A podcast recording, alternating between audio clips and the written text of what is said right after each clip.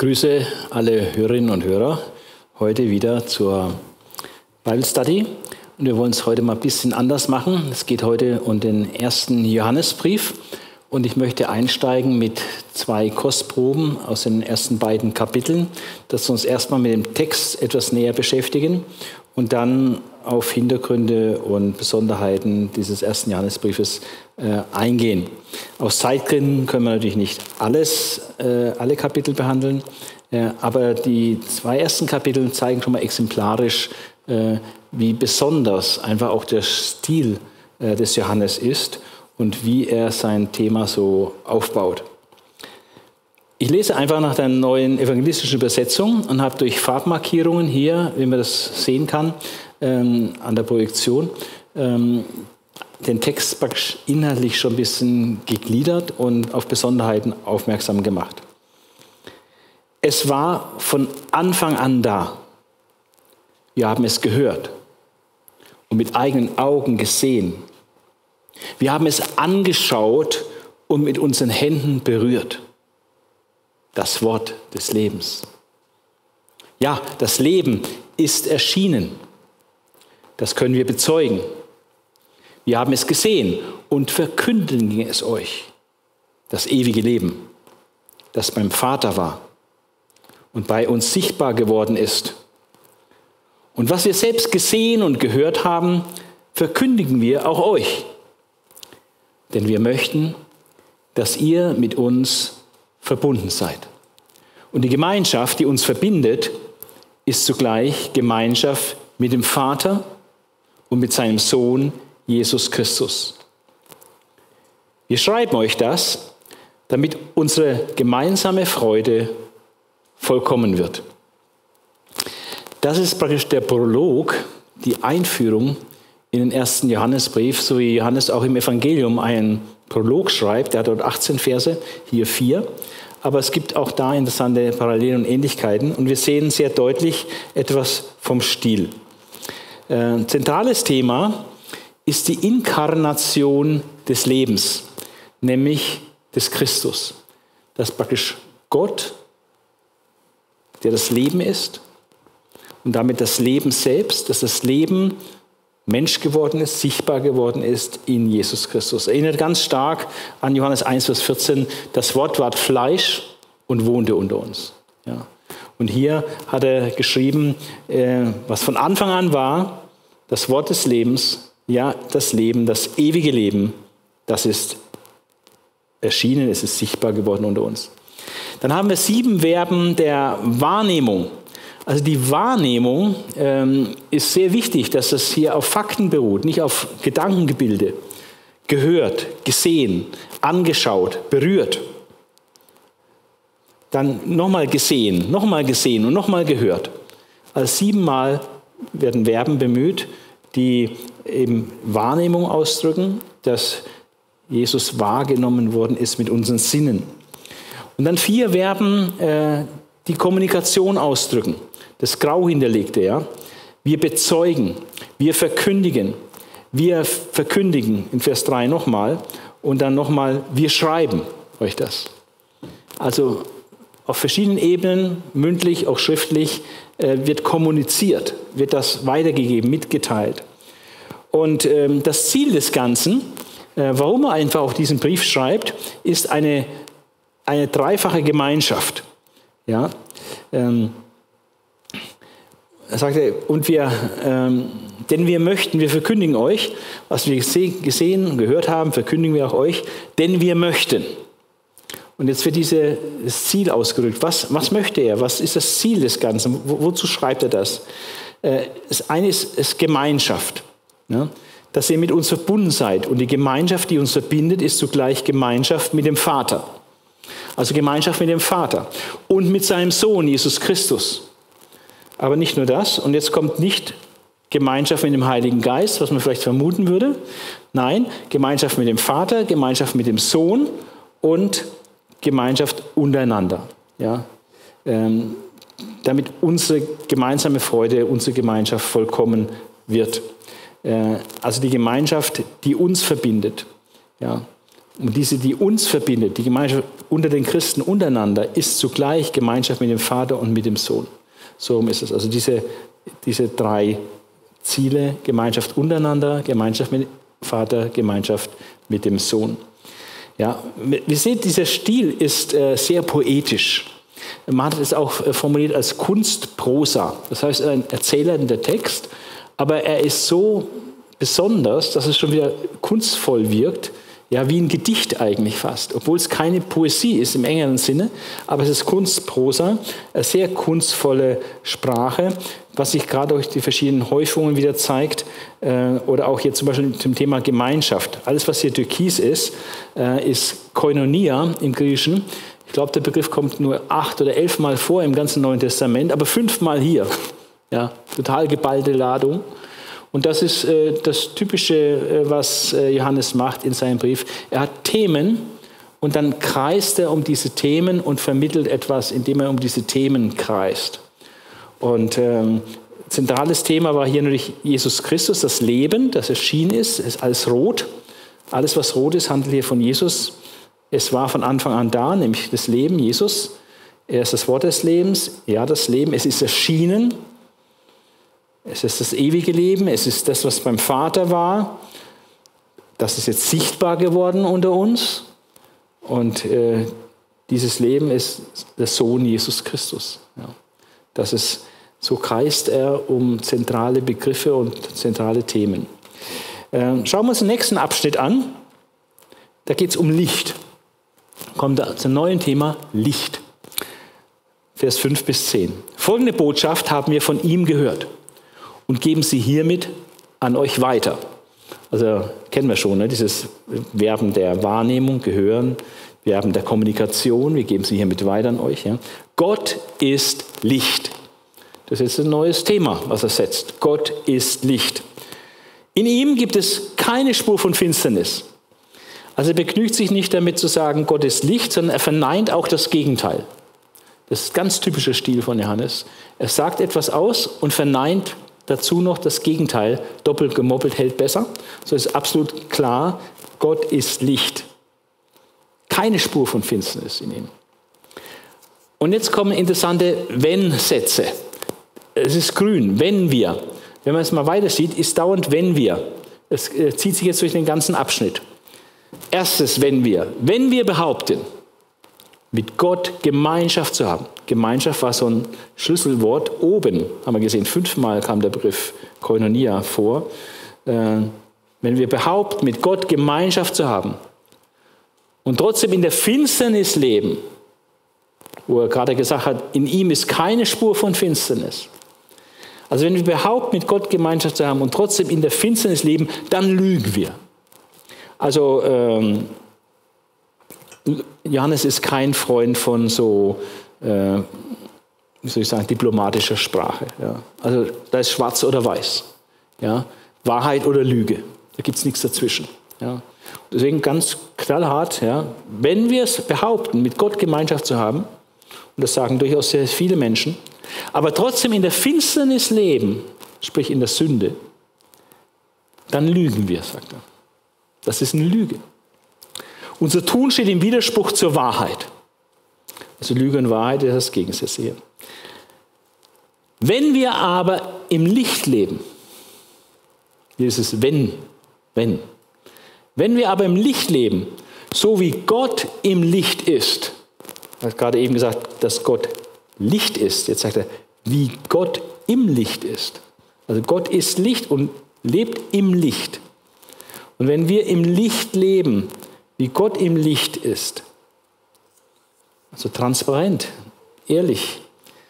Sind wir miteinander verbunden, wie das Thema Gemeinschaft, Türkis, und das Blut von seinem Sohn Jesus, das hat man oben ja, dieses Leben, was erschienen ist, ja, das ewige Leben. Jetzt das Blut von seinem Sohn Jesus, der, der sich für uns geopfert hat, dieser Gedanke des Opfers Jesu. Das Blut von seinem Sohn Jesus macht uns von jeder Sünde rein.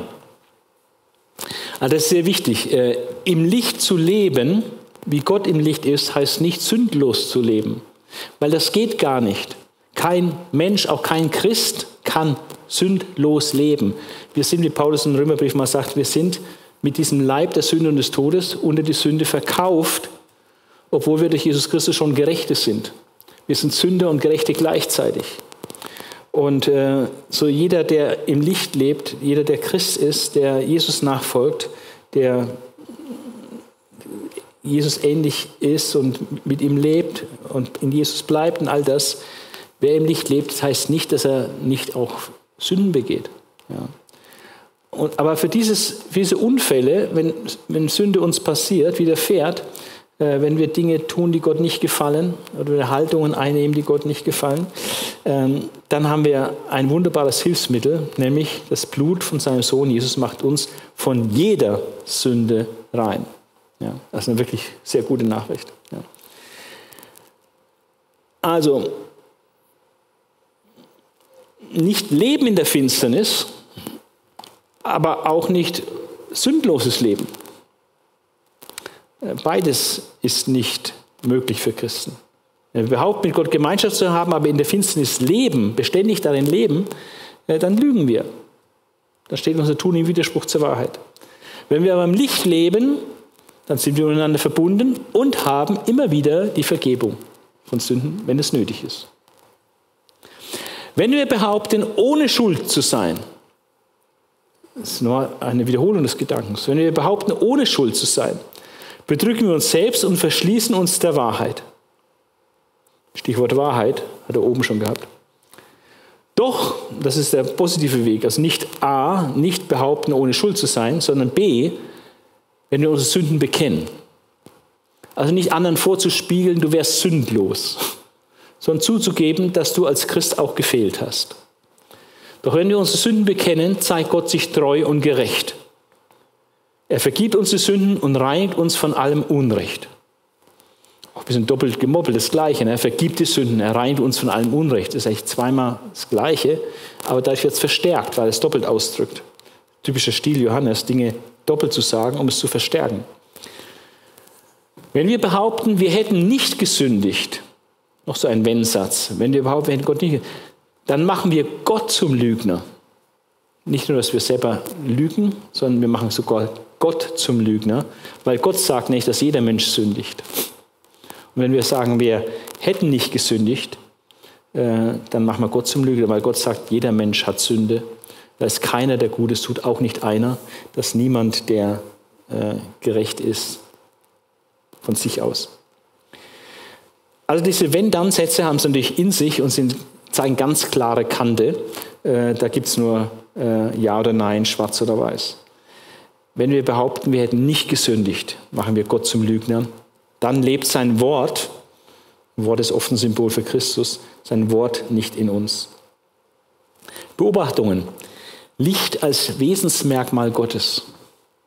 Klarer Gegensatz zwischen Licht und Finsternis, Wahrheit und Lüge. Ja.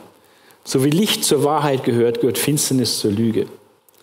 Und Leben im Licht ist die Basis der Gemeinschaft, sowohl untereinander als auch mit Gott. Leben wie Gott ist. Gott ist im Licht und wir sollen im Licht leben. Also wir sollen gottgemäß leben. Gott ist immer der Maßstab, sein Wesen. Sündenbekenntnis als Weg zur Reinigung, die brauchen wir. Die haben wir immer wieder nötig. Da gibt es keinen Umweg oder Ausweg. Das Einzige ist, wir bekennen die Sünde. Nicht leugnen der Sünde, vertuschen der Sünde und den Teppich kehren, sondern bekennen der Sünde. Gott gegenüber zugeben und wo es nötig ist, wo andere betroffen sind, auch die Betroffenen, die, an denen wir gesündigt haben, auch ihnen gegenüber das bekennen und zugeben. Dann haben wir fünfmal Wenn-Sätze, davon dreimal, wenn wir behaupten, mit negativen Ton. Wenn wir das behaupten und dreimal sind es negative Behauptungen, die nicht stimmen. Und zweimal sind es positive Behauptung. Und zentrales Thema äh, in diesem zweiten Abschnitt äh, ist Sünde. Ja. Also vorher war Leben, das Leben, das zentrale Thema. Jetzt Licht, Licht, Finsternis, Wahrheit, Lüge und Sünde. Das war schon das Kapitel 1. Jetzt gehen wir in Kapitel 2 weiter und machen das genauso noch auch mit Kapitel 2. ein bisschen größer stellen, damit man es besser sehen kann.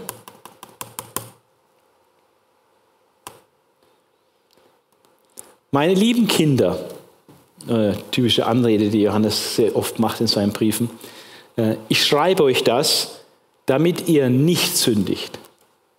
Also Ziel ist schon, nicht zu sündigen. Aber Johannes ist Realist, er weiß, dass es doch geschieht.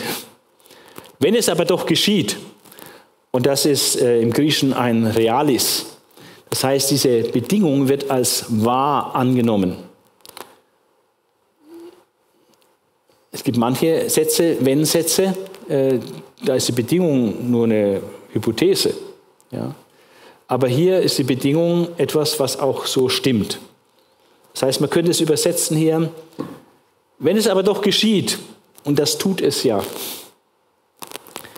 dann sollt ihr wissen, wir haben einen Anwalt, einen Parakleten beim Vater. Stichwort Vater haben wir auch schon gehabt, beim Vater, für Gott, Vater. Wir haben einen Anwalt beim Vater, Jesus Christus, den Gerechten. Der ist gerecht. Er, der nie Unrecht getan hat. Deswegen ist er auch, wird auch der Gerechte genannt. Ja. Er, der nie Unrecht getan hat, ist zum Sündopfer für unsere Sünden geworden. Und nicht nur für unsere Sünden, sondern auch für die der ganzen Welt. Also wir hatten vorhin gesagt, dass der, Abschnitt, äh, zweite Abschnitt in Kapitel 1 das Thema Sünde äh, noch stark hatte und äh, oder am Ende dann auf das Thema Sünde zu sprechen kam. Und das Thema Sünde spielt jetzt hier in dem ersten Abschnitt von Kapitel 2 wieder eine große Rolle. Ja. Ich schreibe, dass er nicht sündigt, er, der nie Unrecht getan hat, also keine Sünde getan hat, ja. für unsere Sünden, zweimal für unsere Sünden Sühnopfer geworden, aber nicht nur für unsere, sondern auch für die der ganzen Welt. Jetzt haben wir ein neues Stichwort, Welt. Wir werden gleich sehen, dass er jetzt im nächsten Abschnitt das Stichwort Welt aufgreift und jetzt um das Thema Welt kreist. Ja. Aber erst noch mal einige Beobachtungen hier zu diesem kurzen Abschnitt von zwei Versen.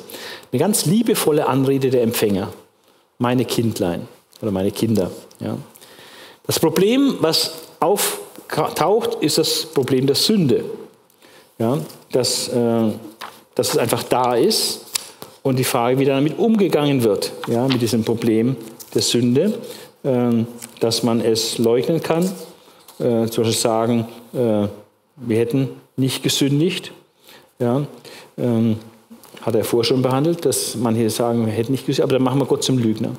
Also es ist nicht durch Leugnung äh, das Problem zu lösen, sondern durch Bekenntnis. Ja. Und weil dein Opfer da ist, äh, das äh, etwas zur Lösung des Sündenproblems getan hat. Als liebevolle Anrede der Empfänger, das, die Sünde ist das Problem. Die Lösung des Problems ist Christus, der Gerechte, als Anwalt, als, als Paraklet, Beistand, Helfer, der sich für uns verwendet, Anwalt, aber auch er ist das Sündopfer. Er hat den Preis bezahlt für die Sünde. Und dann ist ähm, der Gemeindehorizont unsere Sünden, also Sünden der Gläubigen. Aber Christus ist nicht nur gestorben, Anwalt und Sündopfer für die Gläubigen, sondern er ist Anwalt und Sündopfer für die Sünden der ganzen Welt. Also dieser weltweite Horizont kommt jetzt ins Spiel und der spielt dann äh, weiter unten nochmal eine große Rolle, äh, aber nicht gleich. Äh, jetzt taucht er erstmal äh, ein in das Thema Gebote. Das Thema Welt kommt in Kapitel 2, Vers 15 dann ausführlich zu sprechen. Aber erstmal seine Gebote. Wieder diese Wenn-Sätze, typisch Johannes. Wenn wir seine Gebote halten, wird uns bewusst, dass wir ihn kennen. Oder daher erkennen wir, oder daran erkennen wir, dass, dass wir ihn, ihn kennen. Ja. Wenn wir seine Gebote halten, wird uns bewusst, dass wir ihn kennen. Dann wird uns klar, wir gehören zu, zu, ihm, wir kennen Gott, wenn wir seine Gebote halten. Wenn jemand behauptet, ich kenne Gott, aber seine Gebote nicht hält, also ist das Gegenteil ausgesagt. Äh, aber seine Gebote nicht hält, ist ein Lügner. Hat man oben auch schon klare Kante, ja. Entweder du sagst die Wahrheit oder du bist ein Lügner. In ihm wohnt die Wahrheit nicht. Das wird jetzt nochmal verdoppelt. Ne? Lügner, in ihm wohnt die Wahrheit nicht. Was völlig unmissverständlich ist. Es ist Lüge. Du bist ein Lügner, wenn du das sagst. Du kennst Gott, aber richtest dich nicht nach seinen Geboten. Wer sich aber nach seinem Wort richtet, jetzt du das positiv formulieren. Dieses wenn wir, wenn wir behaupten, jetzt wer sich aber nach seinem Wort richtet, bei dem ist die Liebe Gottes zum Ziel gekommen. Ja. Äh, das ist die Absicht Gottes, auch die Absicht seiner Liebe. Er liebt uns, damit wir uns auch nach seinem Wort richten, denn das ist auch für uns das Beste, wenn wir uns nach seinem Wort richten. Es dient uns und dient Gott, wenn wir uns nach seinem Wort richten. Von daher ist es ein ganz, ganz großes Ziel äh, Gottes für die Menschen, die er erlöst, dass sie sich dann nach seinem Wort richten. Wer sich aber nach seinem Wort richtet, bei dem ist die Liebe Gottes, also die Liebe, die Gott zu uns hat, äh, zum Ziel gekommen. Ähm, aber es ist auch umgekehrt richtig.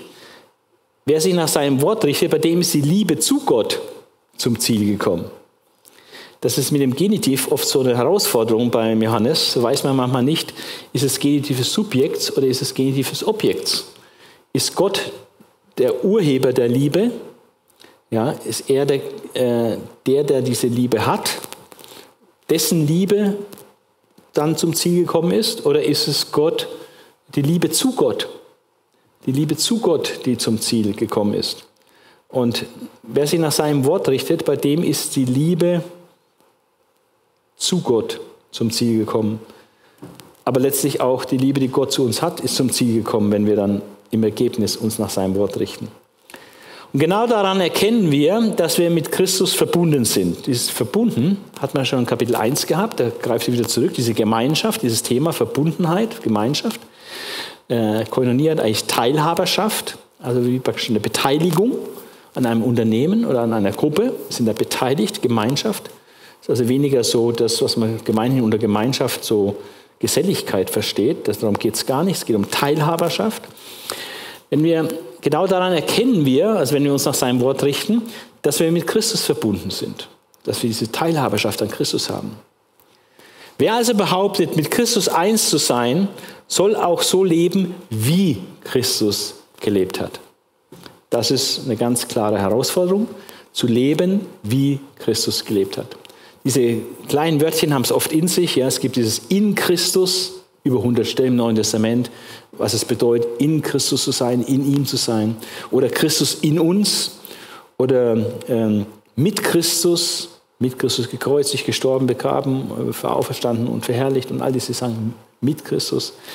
Aber dieses wie Christus ist auch wichtig. Ja, ein jeder sei gesinnt, wie Jesus Christus auch war. Philipper 2, berühmte Christus-Hymnus, ja, der trotz seiner Gottgleichheit es nicht als Schande erachtet, sich klein und demütig zu machen und zu opfern, sich hinzugeben für uns. Also diese Gesinnung wie Christus. Und hier wird davon gesprochen, zu leben wie Christus. Als seinem Vorbild nach. Deswegen müssen wir uns Jesus anschauen in den Evangelien, wie hat Jesus gelebt. Lukas äh, malt es besonders deutlich aus, äh, wie Jesus gelebt hat. Jesus ist das große Vorbild, der ideale Mensch. Ja? Und wer behauptet, mit Christus vereint zu sein, also zu ihm zu gehören, äh, mit ihm verbunden zu sein, ähm, der ist verantwortlich, auch diesem Vorbild nachzuleben, ja? wie Christus zu leben. Das gelingt uns nicht zu 100 Prozent, ganz klar. Ähm, und wir haben auch eine andere Zeit im 21. Jahrhundert, etwas andere Herausforderungen als damals. Und trotzdem ist er das große Vorbild, äh, wie er gelebt hat mit Gott, wie er mit Menschen gelebt hat und wie er, welche Selbstdisziplin er hier auf Erden unterwegs war. Was ich euch jetzt schreibe, meine Lieben, ist kein neues Gebot, sondern das alte. Also ich schreibe da nichts Neues. Man kann nicht immer dauernd was Neues bringen. Manchmal ist einfach das Alte das Entscheidende. Und das Alte was gesagt worden ist, ist eben Liebe einander. Das hat Jesus schon gesagt, seinen Jüngern. Ne? Ihr sollt einander lieben. Daran wird man erkennen, dass ihr meine Jünger seid, wenn ihr Liebe untereinander habt. Also liebt einander. Das ist kein neues Gebot. Ich gebe kein neues Gebot, sondern das alte, das ihr von Anfang an kennt, hat man ihnen von Anfang an gesagt, das ist das entscheidende Gebot, Gott zu lieben, deinen Nächsten zu lieben, ja? also einander zu lieben. Es ist die Botschaft, die euch verkündigt wurde, und doch ist es auch ein neues Gebot, das ich euch schreibe. Das Neue ist eine Tatsache, die sich in Christus und in euch als wahr erweist. Die Finsternis weicht ja zurück und das wahre Licht leuchtet schon jetzt oder leuchtet schon. Und äh, wer behauptet, im Licht zu leben, wieder diese Wenn-Sätze, wer behauptet, oder wenn jemand sagt, dass er im Licht lebt, wer behauptet, im Licht zu leben und dabei seinen Bruder oder seine Schwester hasst, der ist immer noch in der Dunkelheit. Das passt nicht zusammen. Ne? Also überhaupt im Licht zu leben, aber keine Liebe gegenüber dem Bruder oder der Schwester zu, zu üben, sondern sie zu hassen. Und, und äh, Hass ist ähm, auch oft die Gleichgültigkeit. Nicht der aktive Hass nur. Sagst du, ich hasse ja niemanden. Ja, wenn, du, wenn der dir gleichgültig ist, das ist das Gegenteil von Liebe. Ja, und Hass ist das Gegenteil von Liebe. Also nicht nur der aktive Hass, sondern auch die Gleichgültigkeit, weil das ist das Gegenteil von Liebe. Und äh, wenn du behauptest, im Licht zu leben, also mit Gott zu leben, im Licht zu leben, dann kannst du nicht gleichgültig sein gegenüber deinem Bruder oder Schwester oder, oder gar die hassen und ihnen Übles wünschen und ihnen Böses tun. Das, das passt einfach überhaupt nicht zusammen. Sondern ist Liebe angesagt gegenüber deinem Bruder und deiner Schwester. Wenn du nicht diese Liebe nicht übst gegenüber deinem Bruder, deiner Schwester, dann bist du noch in der Dunkelheit. Doch wer seine Geschwister liebt, sehen wir, Liebe ist das Gegenteil von Hass, ja. Wer seine Geschwister liebt, der lebt im Licht. Und dort gibt es nichts, was ihn zu Fall bringen kann. Also die Liebe ist das Gesetz des Erfüllung. Gott lieben, deinen Nächsten lieben. Dahin hängt das ganze Gebot, alle Propheten. Es dreht sich nur darum. Das ist die Hauptsache. Das ist das zentrale Gebot Gottes. Das zentrale Gebot Jesu. Liebe Gott und liebe deinen Mitmenschen. Ja. Und wer seine Geschwister liebt, der lebt im Licht. Dann gibt es nichts, was ihn zu Fall bringen kann. Wer seine Geschwister hasst, sagt das Gegenteil nochmal, um es deutlich zu machen, der lebt in der Finsternis. Er tappt im Finstern umher und weiß nicht, wohin er geht. Die Dunkelheit hat ihn blind gemacht. Also in diesem Abschnitt sehen wir wieder diese Wenn-Sätze oder Wer-Sätze, ja, wo so Bedingungen aufgestellt werden. Eine sehr klare Konstruktion. Ja, wenn so, dann so. Wer das sagt, macht das und das. Dann fünf kognitive Verben. Äh, Wissen, Denken, also kognitive Verben spielen eine Rolle. Kennen, kenne. Erkennen, hier, dann in Vers 5. Ähm, ja, dass ihr von Anfang an kennt. Und äh, dann kommt es nochmal hier. Oder weiß nicht, auch das Gegenteil von kennen, nicht wissen. Ja. Gebot als zentrales Thema, es geht stark um die Gebote. Leben, wie Christus gelebt hat. Das ist Leben wie Christus, das ist wie Christus, das ist hier sehr, der Punkt. Und wieder die Gegensätze Lüge, Wahrheit auf der einen Seite oder Finsternis, Licht oder neuer Gegensatz Hassen oder Liebe. Das Gegenteil, Hassen ist das Gegenteil von Liebe oder die Abwesenheit von Liebe. Und Ziel der Liebe ist unsere Ausrichtung am Wort, dass wir dem Wort Gottes äh, folgen, wie es hier oben hieß. Äh, Wer sich aber nach seinem Wort richtet, bei dem ist die Liebe zu Gott zum Ziel gekommen. Also deine Liebe zu Gott drückst du dadurch aus, dass du dich nach dem Wort Gottes ausrichtest. Das heißt nicht, dass du sündlos bist. Nach dem Wort Gottes ausrichten heißt auch, wenn du gesündigt hast, dass du dann deine Sünde bekennst. Dann hast du dich nach dem Wort Gottes ausgerichtet. Ja, und dann ist alles in Ordnung.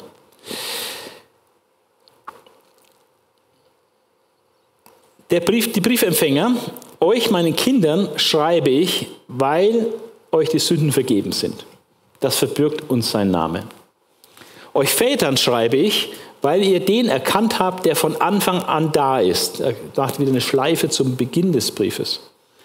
Erkannt, wieder dieses, äh, dieses äh, kognitive Verb, äh, etwas erkennen, weil ihr den erkannt habt, der von Anfang an ist, also Christus erkannt habt. Euch Jugendlichen schreibe ich, weil ihr den Bösen besiegt habt. Und das ist jetzt auch wieder typisch Johannes. Ähm, er sagt Dinge gerne zweimal. Doppelt gemobbelt hält besser. Das sagt er einfach so. Macht er auch. Also er hat an die Kinder adressiert, an die Väter, an die Jugendlichen. Da kann man sich streiten, meint er jetzt wirklich die Generationen. Dass er mit den Kindern Kinder meint, bis so und so alt. Und die Väter, also Erwachsene, die schon Kinder haben und Jugendliche äh, sind nicht mehr Kinder, aber auch noch keine Väter. Ja. Äh, das ist sehr gut möglich, äh, dass er einfach hier nach Alter strukturiert und äh, das denen so schreibt. Ähm, es gibt aber auch die Auslegung und die Möglichkeit, es anders zu verstehen, dass er die einen als geistliche Kinder, als geistlich erst Jugendliche, äh, junge Erwachsene und als geistlich reife Leute als Väter beschreibt, dass es hier um den Grad der Geistlichkeit geht. Ähm, und dann kann man suchen, okay, was sagt er denen, die noch jung im Glauben sind, die, die schon etwas reifer sind, den ganz Gereiften, was sagt er denen?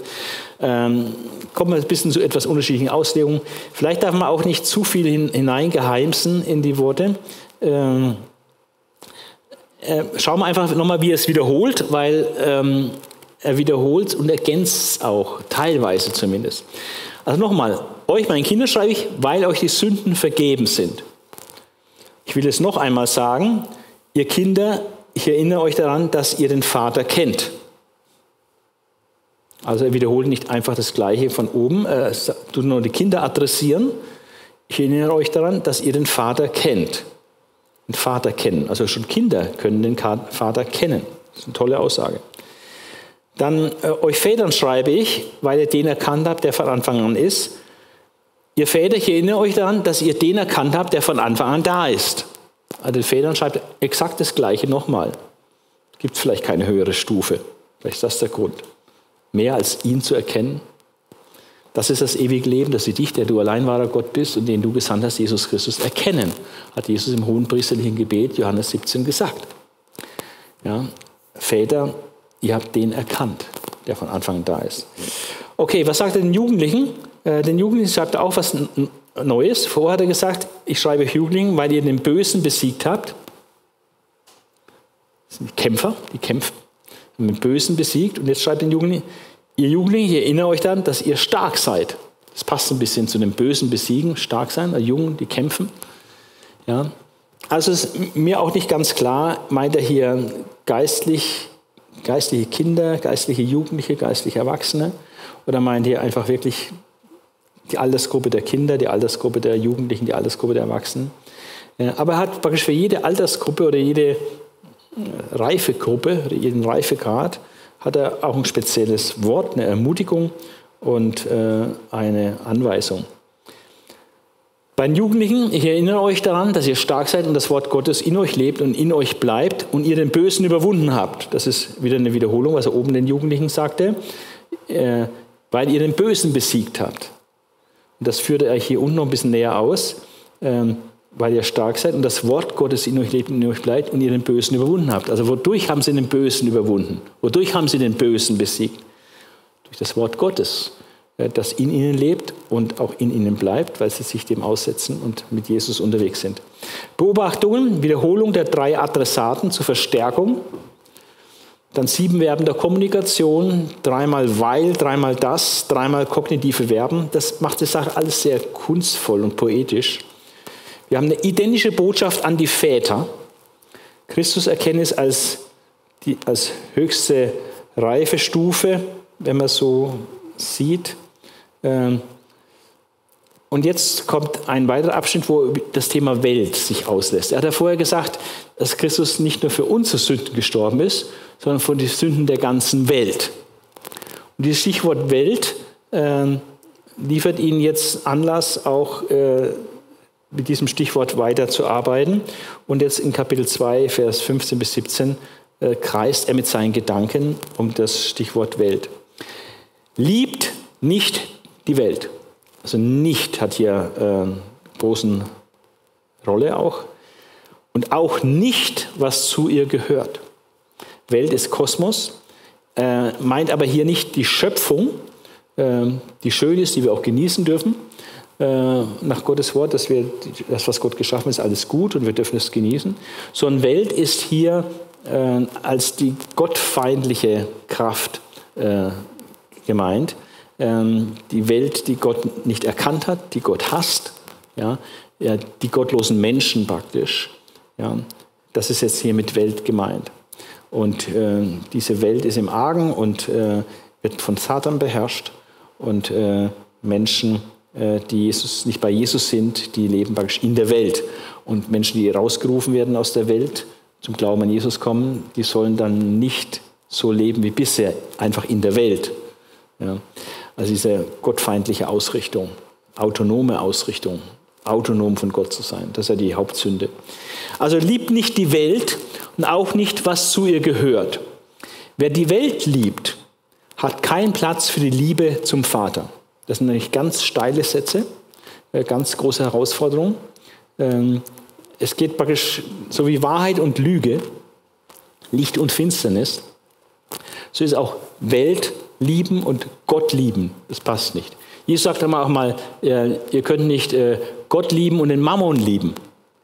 Geld als eines der wesentlichen Triebfedern dieser Welt. Ja.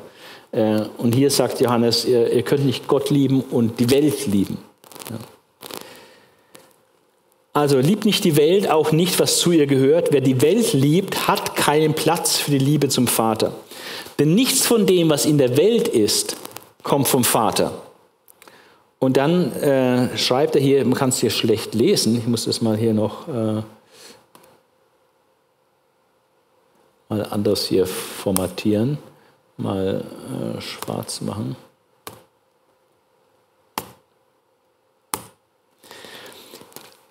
Und dann nennt er drei Dinge, die Merkmale und typische Kennzeichen der Welt sind. Die Gier des eigenwilligen Menschen. Dieses immer mehr, immer mehr. Das ist typisch Welt. Ja. Ähm, ich will alles und das sofort. Das, dieser Song, diese Songzeile, äh, ich will alles und das sofort, ist ein fantastischer Ausdruck, wie die Welt denkt und wie die Welt äh, eigentlich lebt. Selbst Befriedigung der eigenen Wünsche und Bedürfnisse. Es geht um mich, möglichst alles und dann möglichst nicht warten müssen, sondern sofort. Ja. Die Gier des eigenwilligen Menschen. Und das kann hier nach allen möglichen Dingen sein. Dann die begehrlichen Blicke, die ganze Sache mit Missbrauch der Sexualität. Begehrliche Blicke, wo sie nicht hingehören. Ja, die fremde Frau und so weiter. Ja, seine begehrlichen Blicke, das, was Begehren weckt. Und die ganze Werbung zielt darauf ab, uns irgendwelche Wünsche zu einzuindoktrinieren, dass wir Wünsche haben, Bedürfnisse haben, begehrliche Blicke richten nach dieses und jenes. Und dann prahlen mit Besitz und Macht. Ja, auch ganz typisch Welt. Man gibt halt an mit dem, was man hat äh, oder die Macht, die man ausübt, lässt man andere spüren. Damit gibt man an, ich habe die Macht. Ja. Also um diese Dinge geht es in der Welt. Um Gier, was der eigenwillige, selbstsüchtige Mensch, der ohne Gott lebt, was er will, was er nachher giert. Alles, was er begehrt, seine begehrlichen Blicke. Äh, und dann noch angeben mit dem. Und dieses alles gehört zur Welt. Ja. Und die Welt mit ihren Begierden, heißt es, die wird verschwinden. Ja, die Welt mit ihren Begierden, äh, das ist ein Auslaufmodell, hat keine Zukunft die wird verschwinden. Das ist wichtig zu wissen. Ja, das ist absolut Auslaufmodell. Das ist äh, eigentlich überholt. Ja. Ähm, nicht die Welt hat die Zukunft, sondern Gott hat die Zukunft. Und die neue Welt Gottes hat die Zukunft. Also die Welt, die jetzige Welt mit ihren Begierden wird verschwinden. Doch wer tut, was Gott will, bleibt und lebt in Ewigkeit. Das ist der Unterschied. Ja. Entweder verschwinden mit der Welt oder in Ewigkeit bleiben und Ewigkeit leben. Und da hat es einfach eine Bedingung, wer tut, was Gott will. Das heißt, nach seinem Wort leben, äh, Jesus Christus annehmen. Das ist das, was Gott will, dass wir Jesus Christus annehmen, dass wir wie Jesus leben, dass wir uns ihm zum Vorbild nehmen, dass wir Gott lieben, dass wir Nächsten lieben.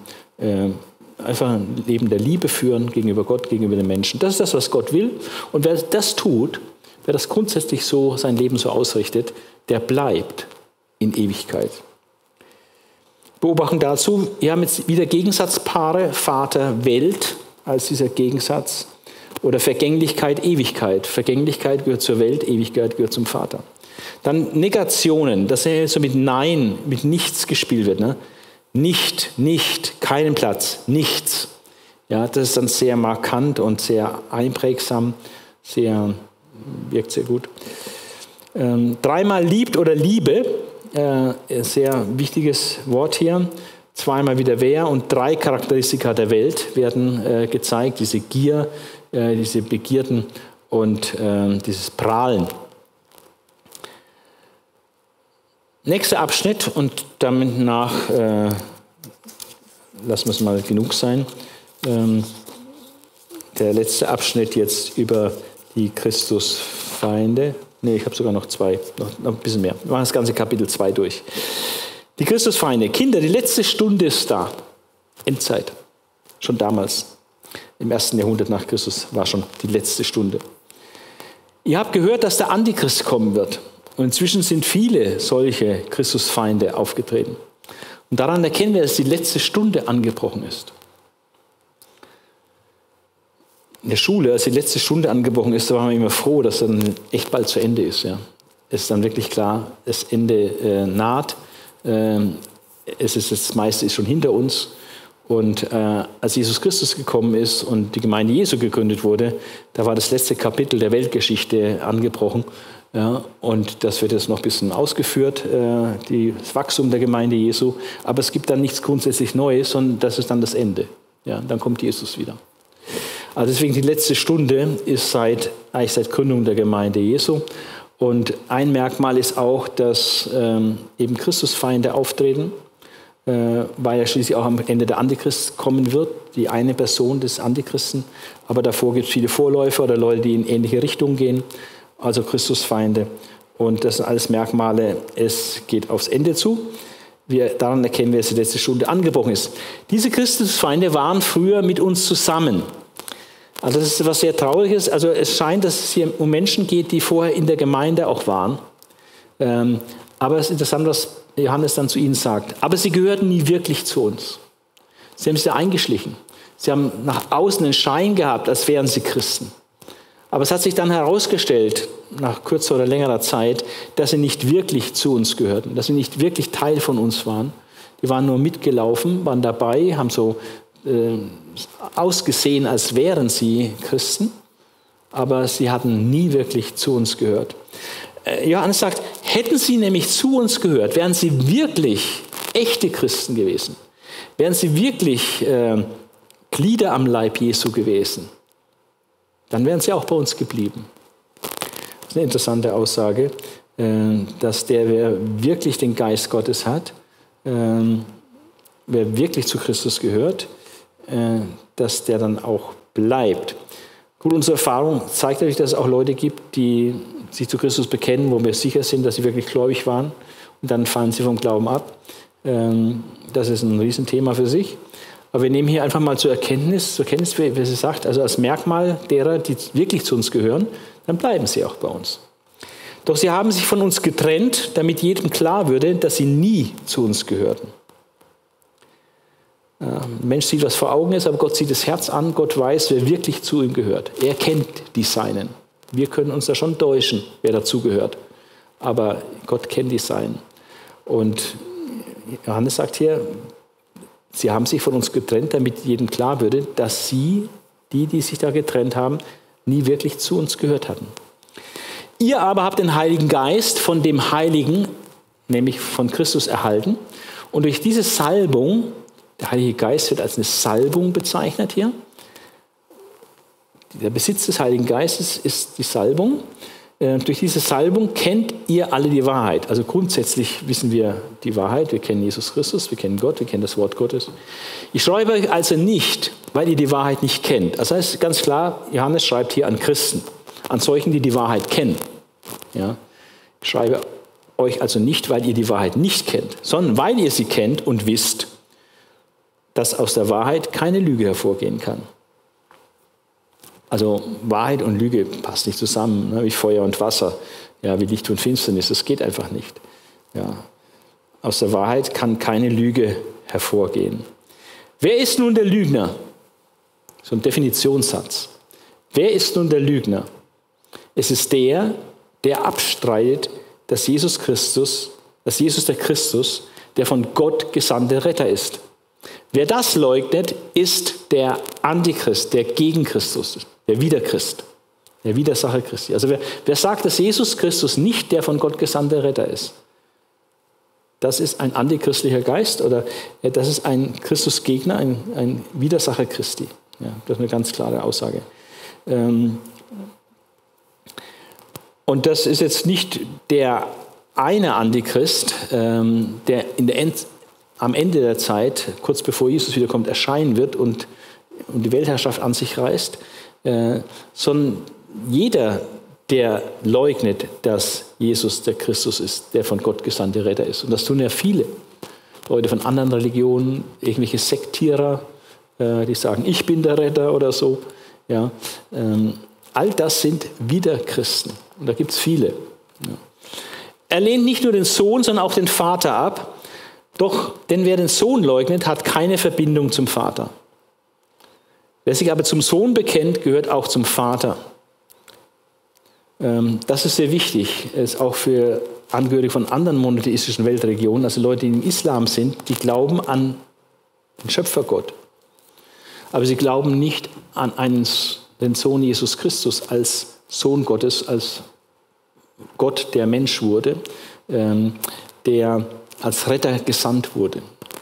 Sie haben zwar auch im Islam hat man auch Jesus als Propheten, ein gutes Vorbild, guter Mensch, aber nicht als Sohn Gottes, der als Retter gesandt wurde. Man sagt, Gott hat keinen Sohn, ähm, weil man sich das so primitiv vorstellt, dass irgendwie Gott ja dann eine Frau haben müsste, mit der er einen Sohn gezeugt hätte.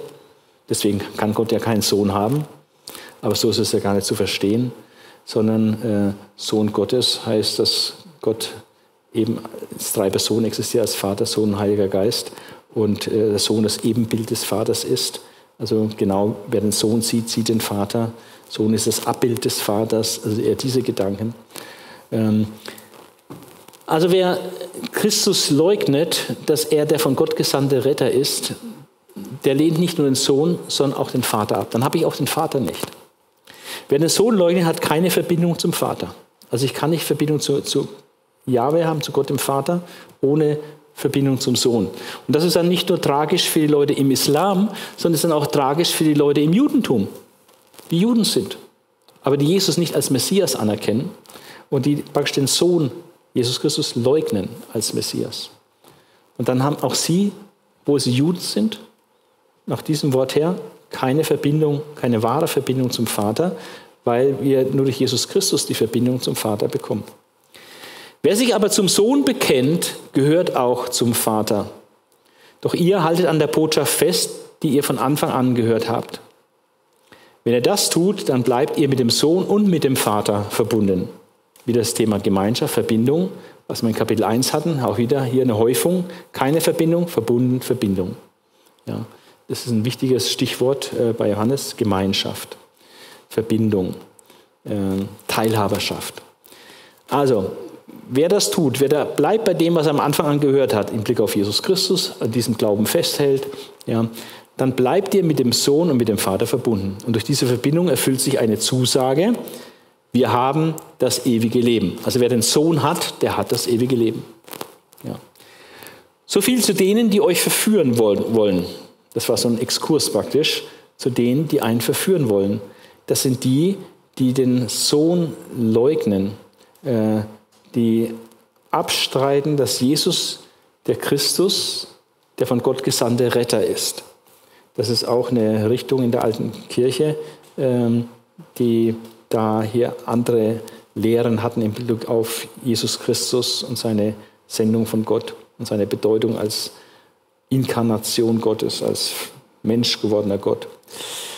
Äh, es war für zweimal diese letzte Stunde ist Antichristen, seine Vorläufer als Thema, wird hier erstmals eingeführt, kommt später wieder darauf zurück.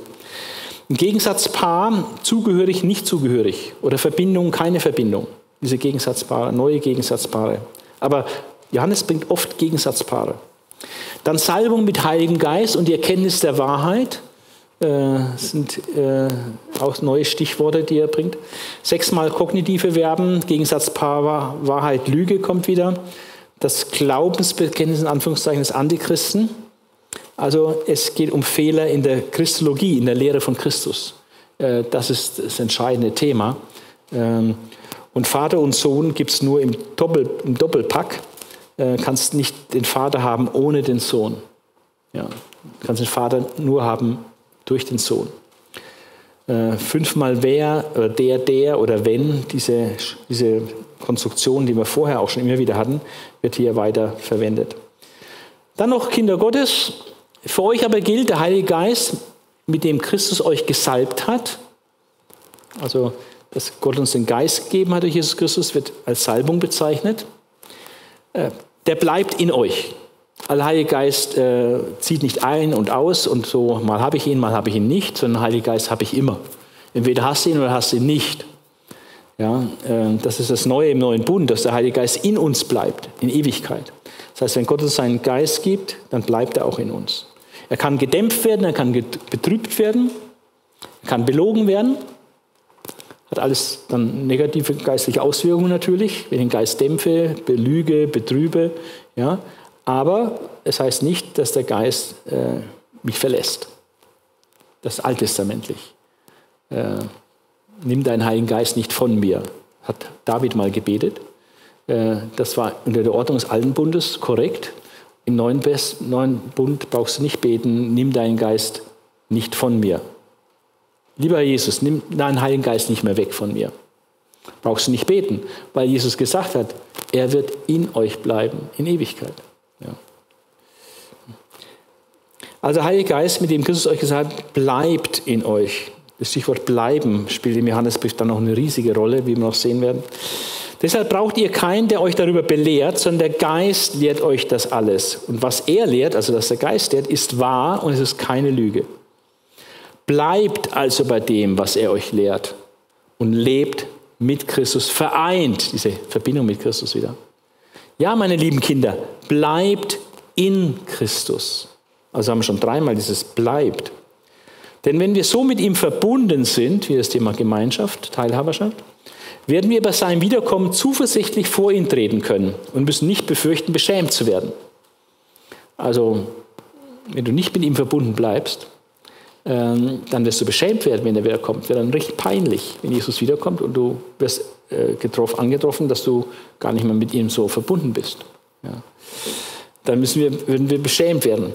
Wenn ihr wisst, dass der Sohn Gottes gerecht ist, dann könnt ihr auch sicher sein, dass jeder, der sich wie er nach dem Willen Gottes richtet, die Neugeburt aus Gott empfangen hat. Diese Wiedergeburt, diese Geburt von oben, äh, von der Jesus auch spricht. Also woran erkennst du, dass jemand von neuem geboren worden ist? Erkennst du daran, dass er plötzlich anfängt, sich nach dem Willen Gottes auszurichten. Das ist ein unträgliches Merkmal, dass jemand neu geboren ist, dass er wirklich, wirklich von innen aus das enorme Bedürfnis hat, sich nach dem Willen Gottes auszustrecken und auszurichten. Das ist ein sicherer Beweis für dich selber, dass du jetzt wiedergeboren bist. Sonst wäre das nicht der Fall. Jeder, der sich wie er nach dem Willen Gottes richtet, nicht nur ausrichtet, sondern auch das dann tut, was Gott sagt, der hat die Neugeburt aus dem Geist empfangen.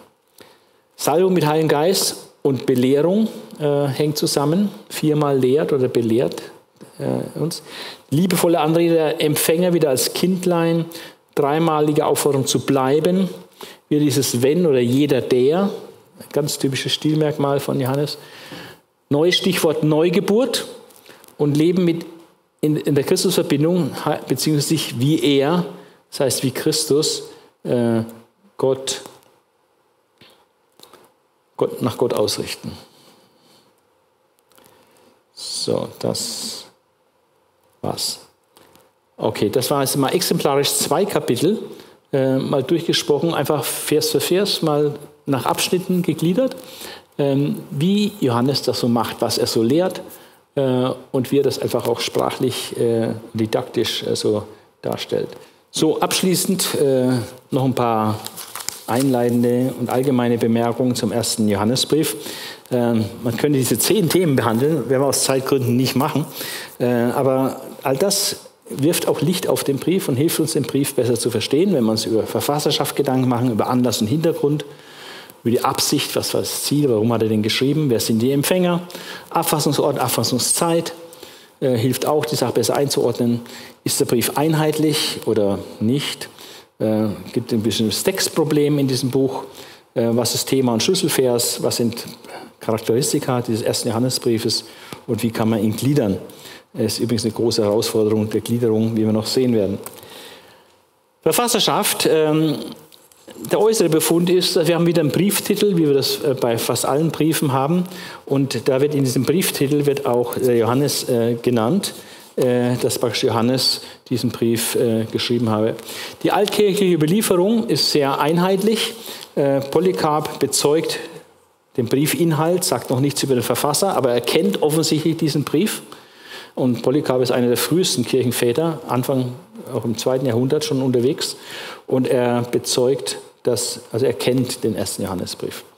Irenäus, Papius, Justine Märtyrer, Hirdes, Hermes, Tertullian, Clemens von Alexandrien, Cyprian und viele andere bezeugen, äh, dass es diesen Brief gibt und dass er vom Apostel Johannes geschrieben worden ist.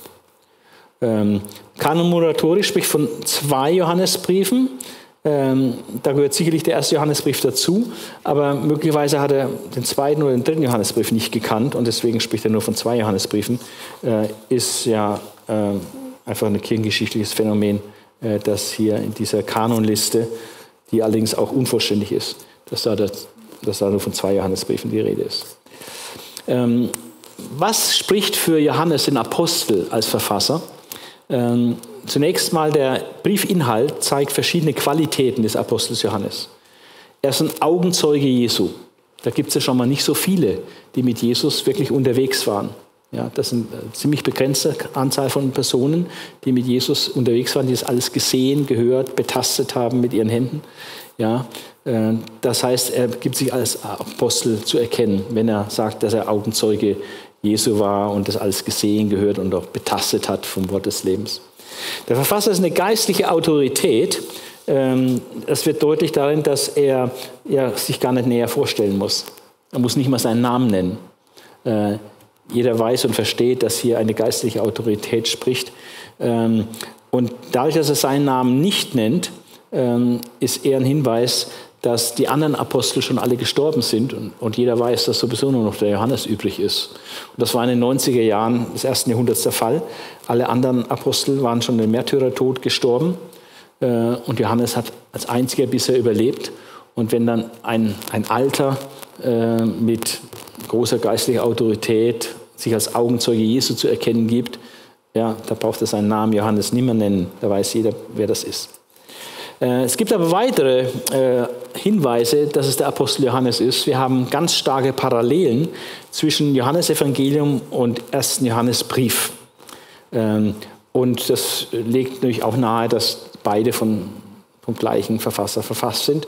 Äh, man merkt diese Parallelen an ganz vielen Aspekten. Einmal, wie argumentiert wird. Ja, ähm, das ist es entweder oder auch dieses Lichtfinsternis, Schwarz-Weiß. Äh, die Art der Argumentation ist äh, sehr ähnlich zwischen Johannesevangelium und ersten Brief. Dann haben wir ganz auffällig Gebrauch begrifflicher Gegensatzpaare, ja, wie Licht, Finsternis, äh, Lüge, Wahrheit äh, und, und, die, die Sachen äh, Gott, Welt und, und so weiter. Ähm, es ist äh, ganz, ganz gehäuft, äh, sehr, sehr auffällig äh, im Johannes, in der johannischen Literatur insgesamt, also im Evangelium, auch im Brief, auch letztlich in der Offenbarung. Auffälliger Gebrauch begrifflicher Gegensatzpaare. Dann semitisierende Redewendungen, das heißt, ähm, man sieht, dass der Verfasser im Judentum zu Hause ist und dass er deswegen in seiner Sprache manchmal so jüdisch eingefärbt redet. Also ähm, semitisierende, also hebraisierende Redewendungen, äh, die das dann äh, zeigen. Und äh, wir haben in beiden Texten einen Prolog. Der Johannesevangelium beginnt mit einem ausführlichen Prolog und das erste Johannesbrief auch. Aber nicht nur, dass beide Schriften mit einem Prolog überhaupt beginnen, sondern in diesem Prolog gibt es unglaublich viele äh, Ähnlichkeiten. Ja. ja. zum Beispiel das, äh, im Anfang war das Wort. Und im Johannesbrief sagt er, was von Anfang an war. Ja. Dann äh, ihm war das Leben. Ja. Und erschienen ist das Leben. Dann das Wort war Fleisch, das Leben ist erschienen. Also da gibt es so viele innerliche Parallelen äh, in den, im Prolog, dass allein das schon äh, nahelegt, äh, dass es aus einer Hand kommt. Ein reichliches Vorhandensein bemerkenswerter sprachlicher Parallelen, wo es also in die Formulierung hineingeht. Und da habe ich hier eine Liste von mehr als 15 äh, Beispielen, die ich jetzt nicht alle bringen will, ähm, wo man äh, die Parallelen sieht im Wortlaut zwischen Johannes Evangelium und Johannes, äh, 1. Johannes Brief. Bemerkenswert äh, Vielzahl, bemerkenswerte Vielzahl von solchen sprachlichen Parallelen. Das ist natürlich kein Zufall, sondern das zeigt sehr stark die Handschrift eines selben Verfassers. Dann haben wir auch ganze Satzperioden, ähm, die ähm, ähnlich ähm, aufgebaut sind. Also äh, man kann dann 1. Johannes 2, Vers 2 mit Johannes 11, Vers 51 vergleichen und sehen, dass es hier völlig parallel aufgebaut ist. Also ganze Satzperioden, äh, ganz ähnlicher Aufbau. Und äh, was das Herausragende ist, diese typischen johannäischen Stilelemente. Wir haben jetzt einige schon entdeckt, bei, als wir die ersten beiden Kapitel durchgegangen sind. Und ähm, da habe ich jetzt noch eine Liste, ähm, die wir da jetzt wiederfindet. Äh, wir haben zum Beispiel dieser parataktische Stil. Äh, parataktischer Stil heißt ähm, Setz, einfache Sätze, die mit und verbunden werden. Also und dann habe ich das gemacht und dann gehe ich da und dahin und das und das. Ja, das ist so ein ganz einfacher Satzbau, wie Kinder auch reden. Wenn man im Kindergottesdienst äh, äh, Kindern Geschichten erzählt, macht man auch keine komplizierten Schachtelsätze, ja, wie Paulus das gerne macht, sondern macht einfache Sätze und tut die gerne mit und verbinden. Ja, dann kann ein Kind dem gut folgen. Also sehr leicht verständlich. Dieser parataktische Stil erhöht ungemein die Verständlichkeit. Und ähm, das ist typisch für Johannes Evangelium und auch für 1. Johannesbrief. Und äh, mit Kai, also Kai ist griechisch und, ja, also die Sätze werden einfach mit und aneinandergereiht. Dann Parallelismus, also viele Parallelen, ähm, die innerhalb des Briefes äh, da sind, äh, wo man immer wieder Parallelstellen haben kann, weil das eben schon mal wo gesagt worden ist. Oder wo, weil es auf etwas Bezug nimmt, was, was vorher schon gesagt ist. Also Parallelismus, Antithese als ganz klares Stilmittel, äh, diese Gegensätze. Ähm, wenn wir so sagen, dann so. Wenn wir aber so sagen, dann anders. Ja? Ähm, wenn also Gegensätze gebracht. Definitionssätze. Wer ist der, der? Also wird dann eine Definition gebracht. Äh, einfache Partizipialkonstruktion. Äh, fast immer kann man die Partizipialkonstruktion im Johannesevangelium und auch in Briefen äh, auflösen mit einem Relativsatz. Das ist die einfachste Art und Weise, eine Partizipialkonstruktion aufzulösen äh, und nicht mit irgendwelchen anderen Nebensätzen, äh, die dann, äh, was weiß nicht, komplexer ist. Ähm, und hier haben wir, wenn Partizipialkonstruktionen vorkommen, kommen gar nicht so viele vor, aber wenn sie vorkommen, dann kommen nur sehr, sehr einfache vor. Auch das erhöht die Verständlichkeit. Dann Erkenntnis und äh, Kennzeichensätze, äh, daran wisst ihr, äh, daran erkennt ihr das. Also das kommt ganz oft vor. Oder ähm, wer, wer das hat, ähm, äh, hat dann dieses Merkmal. Also Erkenntnis- und Kennzeichensätze. Dann Doppelwiedergaben, wo etwas doppelt gemoppelt ausgedrückt wird, und zwar erst positiv und dann nochmal negativ oder auch umgekehrt. Ja. Aber meistens erst positiv. Oder und, und dann negativ. Wir haben das in Beispielen gerade eben auch gehabt. Dann refrainartige Wiederholungen. Äh, also wir es gesehen haben, zum Beispiel das mit ihr Kinder, ihr Jünglinge, ihr Väter. Und dann hat er es nochmal gesagt, ne? Kinder, Väter, Jünglinge und so. Oder Konstruktion mit und oder Kindlein, äh, sehr, sehr liebevolle Bezeichnung, Kindlein. Der Wortschatz ist sehr begrenzt. Also das Johannesevangelium nur 700 verschiedene Vokabeln, das erste Johannesbrief äh, noch sicher noch weniger. Ähm, gemeinsame Sondervokabeln. Ähm, einerseits hat es einen sehr geringen Wortschatz, ganz anders als Paulus oder, oder, oder Lukas. Ja, selbst Markus hatte schon wesentlich größeren Wortschatz als Johannes. Ja, aber geringer, begrenzter Wortschatz. Aber in diesem geringen, begrenzten Wortschatz der johannäischen Literatur tauchen in den verschiedenen Schriften äh, sehr eigenartige Vokabeln auf, äh, Sondervokabeln werden die genannt, ähm, die auffällig sind. Der Begriff Menschenmörder zum Beispiel. Äh, aber der Begriff Menschenmörder taucht sowohl im Johannesevangelium auf als auch im Johannes, ersten Johannesbrief.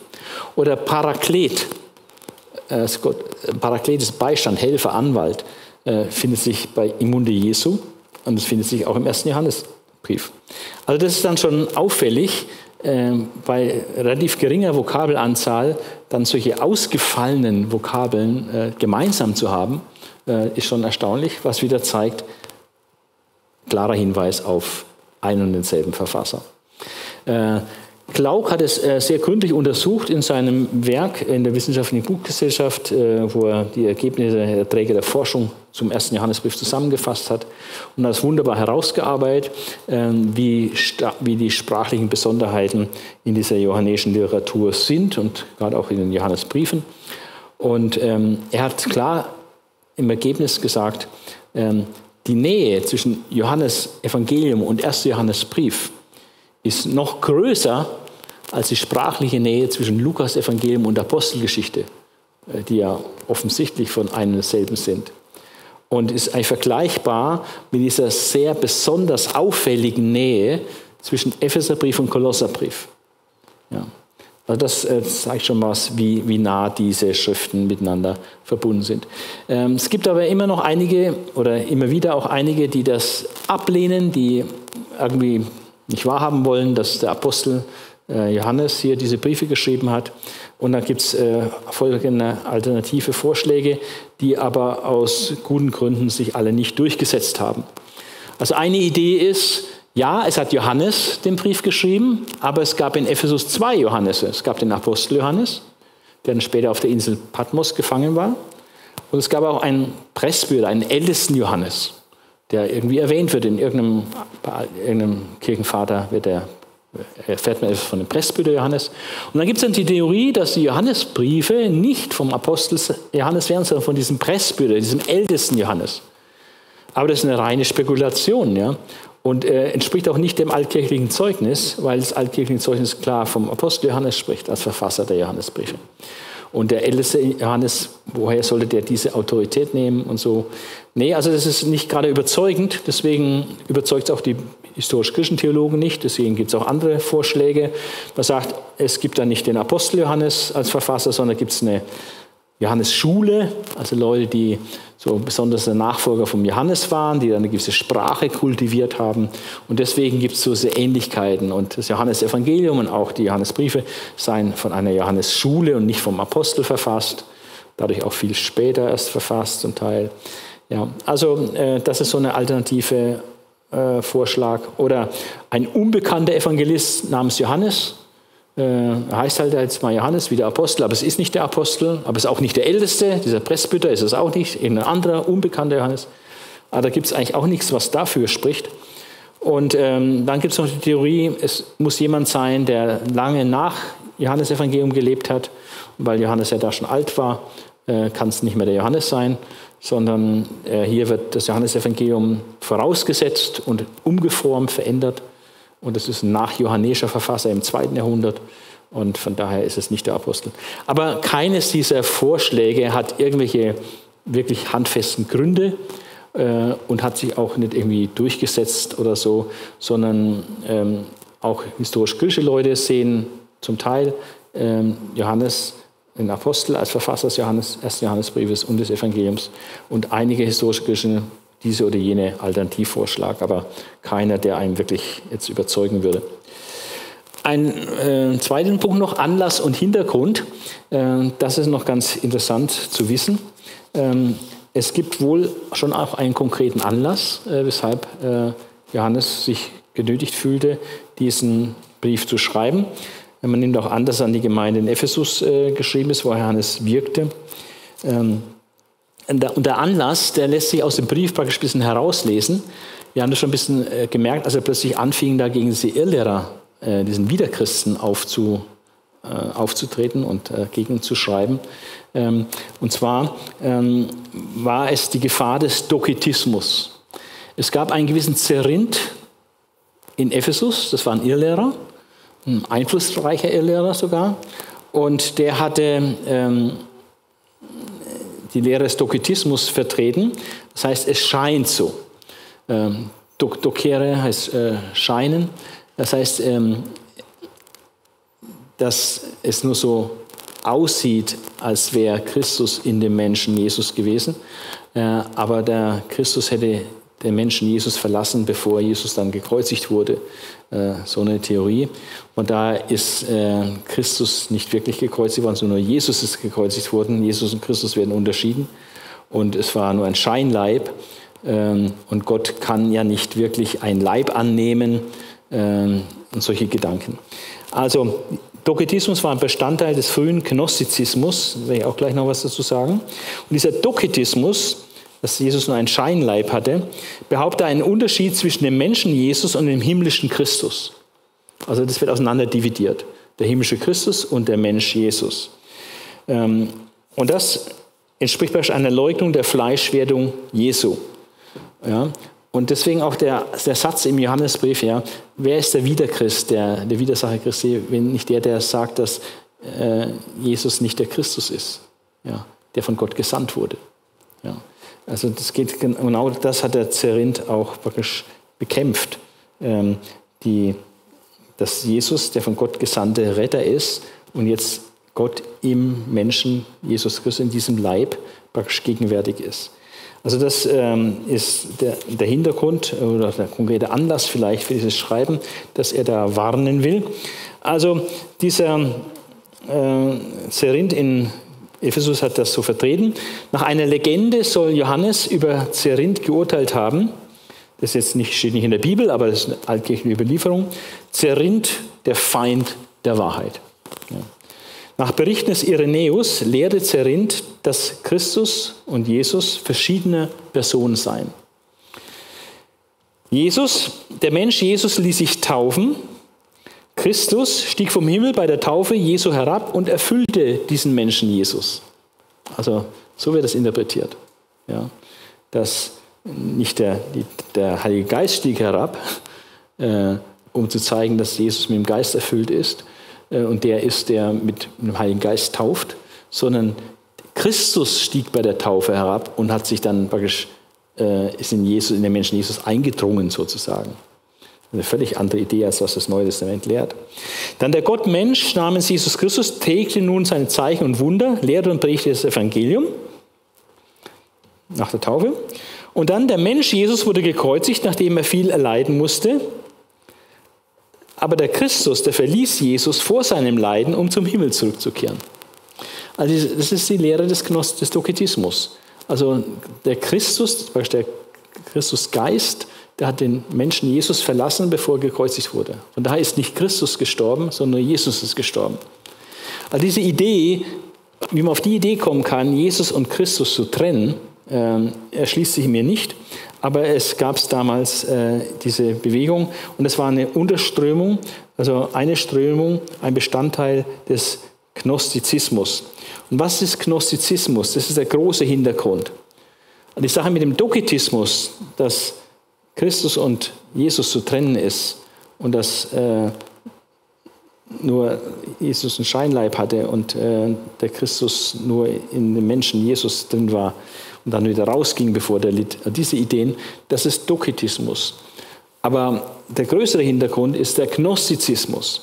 Und der Gnostizismus rühmte sich einer besonderen Erkenntnis, deswegen auch der Name. Gnosis ist Erkenntnis. Gnostizismus ist praktisch Erkenntnislehre ja, oder eine Ideologie, die auf Erkenntnis aufgebaut ist. Also die Gnostiker rühmen sich eine besondere Erkenntnis und diese Erkenntnis, die sie hatten, haben sie höher gestellt als das, was die anderen Christen also glaubten. Das war praktisch ein bisschen minderwertig, aber sie hatten so die höhere Erkenntnis und das war das Wesentliche. Und deswegen haben sie so ein bisschen von oben herab auf die da belächelt, ach, die nur so normal glauben. Aber wir haben ja die Erkenntnis, die Gnosis. Ja.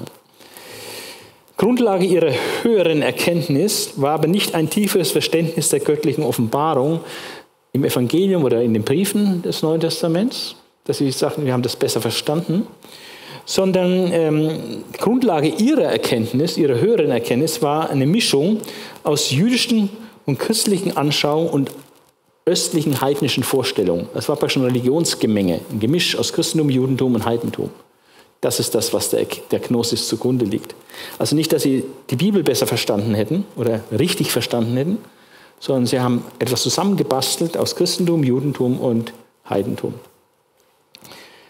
Und äh, vom Heidentum besonders aus, dem aus der Religion der Babylonier. Und diese fälschlich sogenannte Erkenntnis wird bereits von Paulus verurteilt. In 1 Timotheus 6, Vers 20 äh, verurteilte er diese fälschlich genannte Erkenntnis, beziehungsweise öffnet schon im Kolosserbrief ins Auge gefasst. Äh, Kolosser 2, Vers 8 zielt wahrscheinlich auf die Gnostiker. Jedoch erhob sich diese Irrlehre erst in den letzten Lebensjahren des Apostels Johannes zu einer wirklich ernsthaften Bedrohung für die jungen Gemeinden. Also war etwas, was schon länger da war, was auch Paulus schon immer wieder mal so eine äh, Querseite Salve gab gegen. Aber das hat dann weiter so im Untergrund geschwelt und ist dann am Ende des ersten Jahrhunderts immer mächtiger geworden, als die Apostel all schon weg waren, gestorben waren und der Johannes nur noch da war. Und da ist es immer stärker zum Vorschein gekommen und hat sich da breit machen wollen in den Gemeinden. Und deswegen, äh, und dagegen kämpft äh, Johannes äh, auch.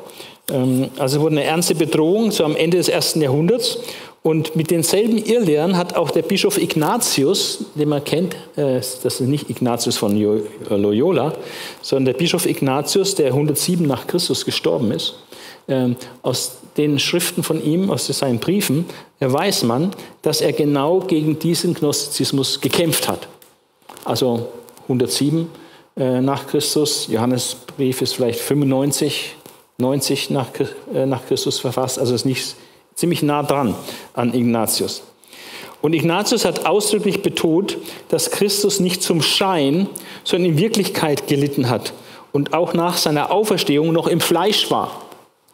Also dass Christus nach der Auferstehung im Fleisch war und dass man es dort mit Christus zu tun hatte. Ähm, aufgrund ihrer Lehre wollten die Gnostiker aber von einer Heiligung des Lebens nichts wissen.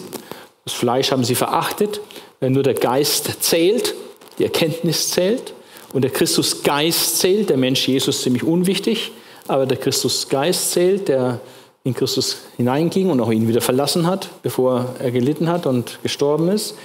Also diese Konzentration auf den Geist des Christus. Und deswegen haben sie das Leibliche und auch das praktische Leben äh, sehr vernachlässigt und gering geschätzt. Ja. Sie rühmten sich ihrer Gotteserkenntnis und haben aber gleichzeitig die Gebote Gottes, wo es ums praktische Leben ging und im praktischen Lebensvollzug, haben sie mit Füßen getreten.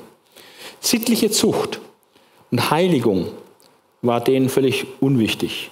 Das war was für die oder Normalverbraucher. Ja, die können sich ja da anstrengen und äh, versuchen heilig zu leben. Wir stehen da drüber, wir haben die höhere Erkenntnis.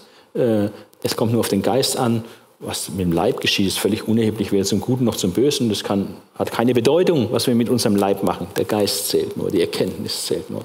Also ein schräges, verqueres Denken. Und ähm, das führt dazu, ähm, dass sie meinten, dass das Göttliche auch durch Sünde nicht geschädigt werden könnte. Also entweder haben sie an Sünde gar nicht ernst genommen oder manchmal im Extremfall sogar gesagt, lass uns besonders sündigen, dann werden wir in der Erkenntnis noch wachsen ja, die Tiefen Satans ausloten, umso mehr Erkenntnis werden wir kriegen, je mehr wir die Sünde ausgekostet haben. Und wir verachten die Sünde, wir verachten den Leib, äh, wir können alles exzessiv ausleben. All das waren ähm, so allgemeine Hintergründe, ähm, die jetzt heute nicht so aktuell sind, äh, aber damals äh, mit auch wohl zur Entstehung des ersten Johannesbriefes äh, beigetragen haben. So, jetzt mache ich hier mal aus. Ähm, und äh, gebe noch ein paar ergänzende Ansichten. Ähm, die Absicht des äh, Johannesbriefes war dann ähm, eine dreifache. es sollte falsche Vorstellungen von der Person Jesu äh, richtigstellen und gleichzeitig warnen vor falscher Christuslehre, also gegen diesen Dokitismus zum Beispiel.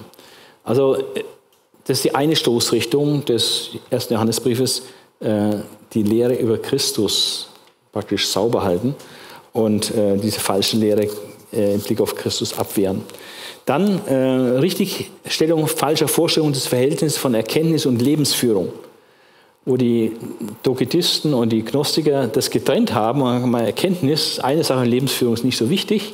Ja, und das im Johannesbrief wird deutlich, ähm, was wir glauben, was wir meinen erkannt zu haben an Gott und so, äh, das müssen wir auch entsprechend leben. Ja. Die Lebensführung ist extrem wichtig.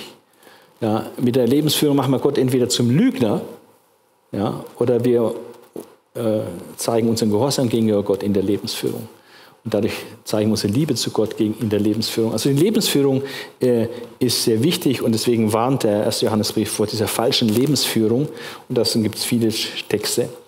Und eine, eine dritte äh, Zielrichtung, die er hat, also einmal in der Christologie, äh, dann im Blick auf Abspaltung zwischen Erkenntnis und Lebensführung, dass es zusammengehört. Ja, unser, unser Glauben und, die, und das Leben gehört zusammen. Und das Dritte, was äh, sehr betont wird, ist, dass das, die positiven Seiten des Christseins äh, bestätigt werden, dargestellt werden und ähm, dass den, den, Gläubigen dort, die den Brief bekommen, dass ihnen das äh, vergewissert wird, dass sie das Richtige auch glauben. Und dass es da nichts Neues äh, zu glauben und zu erkennen gibt, sondern er schreibt ihnen das, was sie eigentlich schon wissen, was schon alt und bewährt ist, äh, was sie schon immer gehört haben, das schreibt er ihnen auch. Es geht um die Liebe. Liebe zu Gott, Liebe zum Nächsten. Ja. Also in der Vergewisserung ihres bisherigen Glaubens. Das sind klare Zielsetzungen, also christologisch, dann Lebensführung, Erkenntnis gehört zusammen.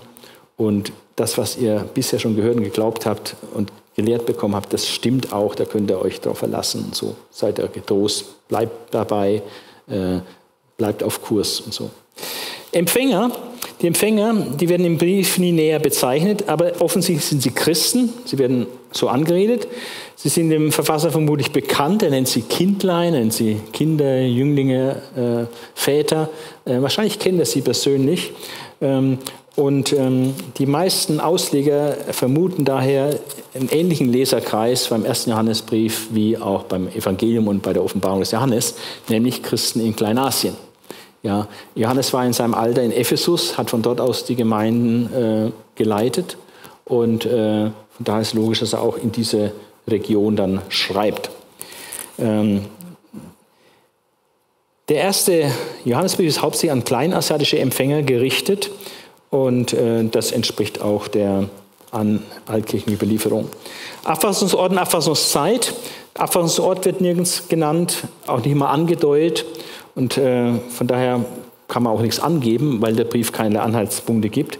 Aber man denkt an Syrien oder Kleinasien, manche konkret an Ephesus, dass er es von Ephesus, seine, sein Zentrum, wo er auch war, geschrieben hat. Ähm, aber es gibt keinerlei ähm, Aufschlüsse im Blick auf die Abfassungszeit. Äh, man begnügt sich meist mit einer relativen Datierung und sagt, naja, waren erst die Briefe und dann das Evangelium und dann die Offenbarung. Oder war erst das Evangelium und dann die Briefe und dann die Offenbarung? Ja, das wird verschieden äh, gehandhabt. Ähm, die meisten sehen eher äh, die 90er Jahre aufgrund der Gegner, die angegriffen werden und dieses, dieser falschen Lehren, die da gekontert werden in diesem Buch, dass es ein mehr gereifter Gnostizismus ist und dieser Doketismus schon mehr aufgeblüht ist. Äh, von daher 90er Jahre bietet sich an. Andere meinen, äh, wer vor 70 nach Christus geschrieben. Genau weiß man es nicht. Das heißt, man weiß es überhaupt nicht. So ist es die Wahrheit. Ähm, der Brief ist einheitlich. Es wird manchmal bestritten, dass es ein einheitlicher Brief ist. Es wird dann gedacht, es werden verschiedene Briefe, die zusammengearbeitet worden sind, zu einem Brief. Aber das ist alles nur reine Theorie, kann man nicht beweisen und ist äh, äußerst unwahrscheinlich. Ähm, Thema und Schlüsselvers. Das Thema ist das Leben in der Wahrheit. Äh, Leben in der Wahrheit anhand der Kennzeichen wahrer Gemeinschaft, echter Gotteskindschaft und wahren Glaubens. Also darum geht es, wie wir in der Wahrheit leben können. Und zu diesem Leben in der Wahrheit gehört natürlich wahre Gemeinschaft, die ist mit Gott, dem Vater, es ist mit Jesus Christus, sie ist untereinander mit den anderen Gläubigen. Also Gemeinschaft, Teilhaberschaft ist ein wichtiger Aspekt. Und dann auch eine echte Gotteskindschaft, dass wir wirklich wissen, dass wir zu Christus gehören, dass wir den echten, richtigen Glauben haben und äh, eben den, den wahren Glauben an Christus. Schlüsselvers wird oft 1 Vers 7 genannt. Ist schwierig mit Schlüsselversen, aber es ist ein markanter Vers. Ähm, so wie im Licht wandeln, wie er im Licht ist, haben wir Gemeinschaft untereinander und das Blut Jesu Christi reint uns von jeder Sünde. Das ist sicherlich ein zentraler Vers äh, des ersten Johannesbriefes, aber es gibt nicht den Vers des ersten Johannesbriefes, weil er so viele verschiedene Themen äh, anreißt und behandelt. Ähm, auch die Gliederung des Buches ist ähm, sehr, sehr schwierig, weil er nicht äh, logisch fortlaufend Dinge entfaltet, wie jetzt meinetwegen im Römerbrief oder im Korintherbrief. Also Paulus macht das ja alles immer sehr systematisch erstens, zweitens, drittens und so weiter und mit Unterpunkten, wo man richtig eine absolut logische Gliederung hat. Das ist bei Johannes, äh, gerade im ersten Johannesbrief, völlig anders. Äh, da gibt es keinen roten Faden, der sich durch das ganze Buch zieht. Da gibt es äh, keine Themen, die nacheinander konsequent behandelt werden, sondern der springt immer so von Stichwort zu Stichwort und dann bringt er was, was er vorher schon mal gebracht. Also er kreist so um verschiedene geistliche Themen. Also es ist fast, fast unmöglich zu gliedern nach, nach Kapitel und Versen, sondern es sind verschiedene Abschnitte, aber die wiederholen sich oder ähneln sich dann auch wieder später. Also das ist im Blick auf die Gliederung ist es eine, sind alles dann nur menschliche Versuche. Abschließen möchte ich mit äh, fünf äh, Merkmalen oder Charakteristika äh, des ersten Johannesbriefes. Das erste ist, er ist wirklich ähm, fast unmöglich zu gliedern. Er hat also keinen in sich logischen Aufbau. Dispositionslosigkeit nennt man das. Also keinen klaren Plan, nach dem der Brief äh, geschrieben wird. Man hat fast den Eindruck, er fängt an und irgendwann hört er wieder auf. Aber er hat also keinen, dass er von A nach B will oder so. Sondern er hat einfach verschiedene Themen, Stichworte, und dann kommt ihm das, dann fällt ihm das ein und dann schreibt er da drüber und dann geht er wieder zurück und dann geht er wieder vorwärts und ja, dann kommt ein neues Stichwort und dann schreibt er über das Stichwort. So, also es geht da wild, wild durcheinander. Ähm, das Buch folgt keiner scharf gegliederten Disposition. Seine Gedanken sind eher kurz und hingeworfen als ausgeführt, oft aber rückgreifend wieder aufgenommen und erläutert, sodass der Gedankengang nicht immer deutlich hervortritt. Also wo er eigentlich herkommt, was er eigentlich sagen will, wo er eigentlich hin will. Vereinfacht gesagt, die Argumentation verläuft in immer neuen Kreisen nebeneinander mit den Hauptthemen Licht, Kapitel 1, Kapitel 2, Liebe, Kapitel 2, Kapitel 3, Kapitel 4, Kapitel 5, Leben, Kapitel 1, Kapitel 3, Kapitel 4, Kapitel 5, Glauben, Glaube, Kapitel 3, Kapitel 4, Kapitel 5, immer mehrere Verse jeweils, Wahrheit, Kapitel 1, Kapitel 2, Kapitel 3, Sünde, Kapitel 1, Kapitel 2, Kapitel 3, Kapitel 4, Kapitel 5 und nicht geradlinig von einem Ausgangspunkt hin zu einem Zielpunkt. Also er kreist um Stichworte, die fast in jedem Kapitel vorkommen und immer wieder ergänzt er was dazu oder neuen Aspekt zu diesem Thema.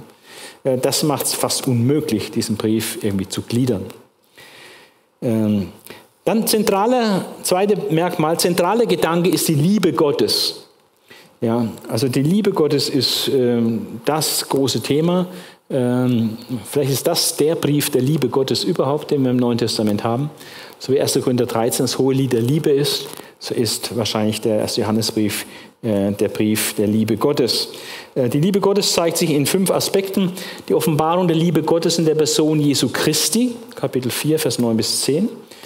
Dann wir, die Gläubigen, sind Gegenstand seiner Liebe. Er liebt uns, Kapitel 4, Vers 11 und 19. Dann Ziel der Liebe Gottes ist unsere Gotteskindschaft, unsere Versöhnung mit Gott und unsere Lebensgemeinschaft mit Gott. Darauf zielt die Liebe Gottes dass wir Kinder Gottes werden, mit Gott versöhnt werden und jetzt in Gemeinschaft mit Gott leben.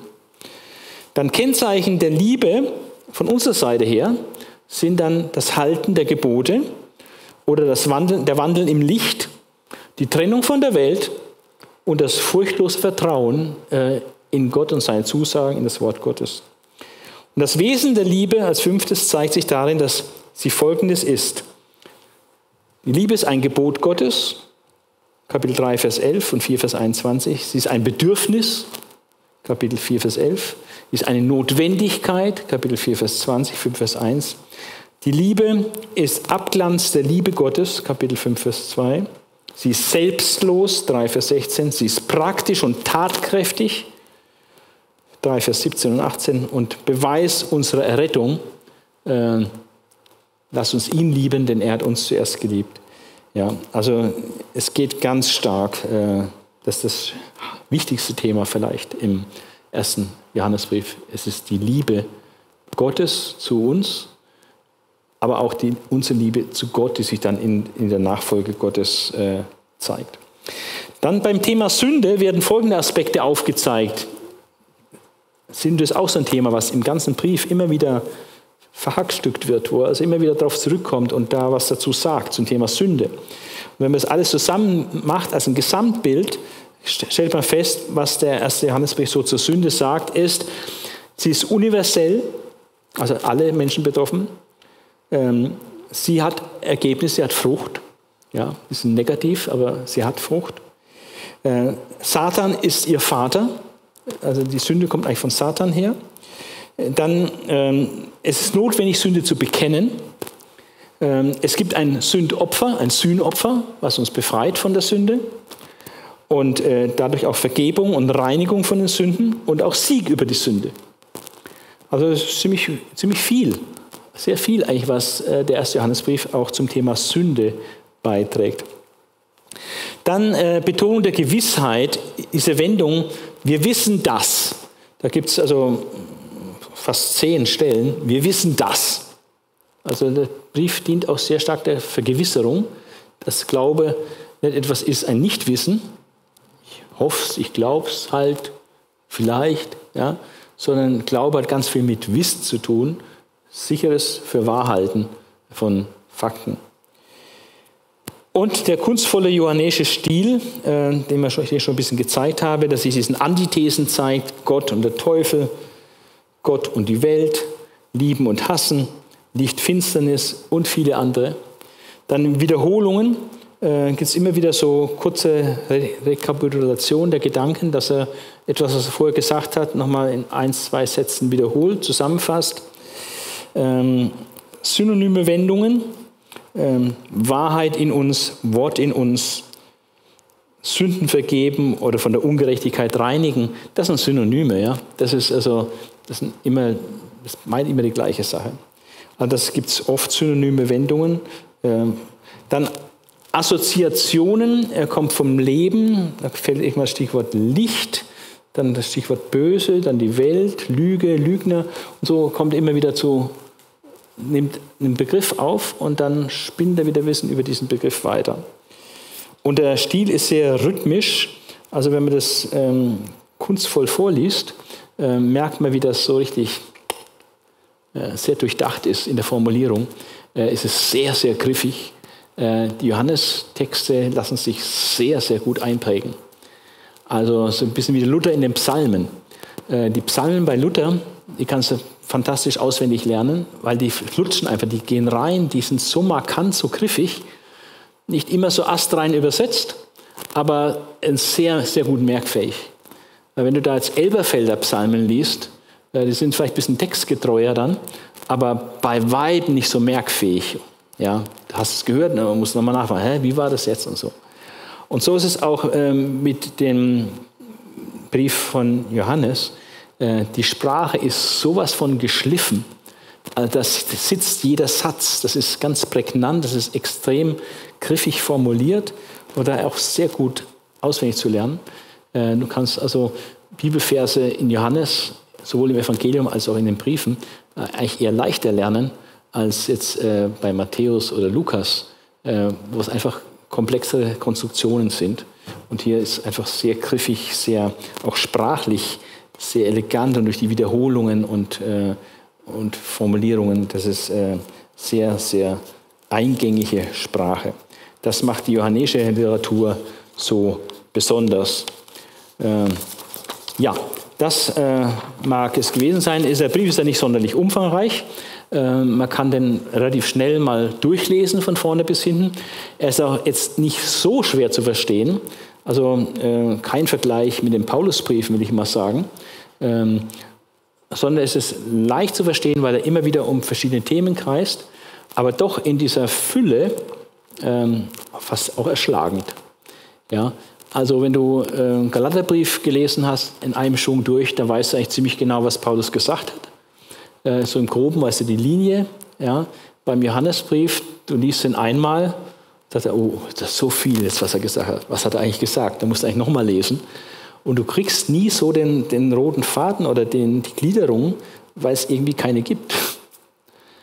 Aber er enthält so unheimlich viele Wahrheiten, die wir zu bedenken haben und die wir berücksichtigen müssen und die wahr sind und die wichtig sind. Von daher lohnt es sich immer wieder den Johannesbrief zu lesen. Eigentlich leicht zu verstehen, äh, was die einzelnen Aussagen sind, da ist kein großes Auslegungsgeheimnis, äh, wo man sagt, das ist total schwierig jetzt in der Auslegung. Gibt es wenig, was da so schwierig ist in der Auslegung. Aber es ist so eine Fülle von Gedanken, die erschlagend ist. Und äh, was soll man damit machen? Einfach lesen. Lesen, einmal durchlesen und dann hast, ist einiges haften geblieben. Und dann liest es zum späteren Zeitpunkt, liest nochmal durch und dann bleibt wieder Neues haften was du vorher nicht gesehen hast. Jetzt siehst du das. Und du kannst es 10 und 20 Mal durchlesen und dann findest du immer wieder noch was, was Neues, wo du das habe ich jetzt noch gar nicht gelesen. Aber doch, du hast es schon gelesen. Aber es ist dir nicht so aufgefallen. Aber das ist halt auch der Stil, wie Gott das will. Man muss es schon mehrmals lesen, um es mehr und mehr zu verinnerlichen, zu seinem eigenen zu machen. Aber es ist sehr lohnend. Und der erste Johannesbrief ist jetzt auch jetzt nicht so ewig lang. Den kann man also gut mal am Nachmittag mal ein Stündchen mal durchlesen und auf sich wirken lassen. Und man wird schon auch sehr herausgefordert, aber auch getröstet und ermutigt.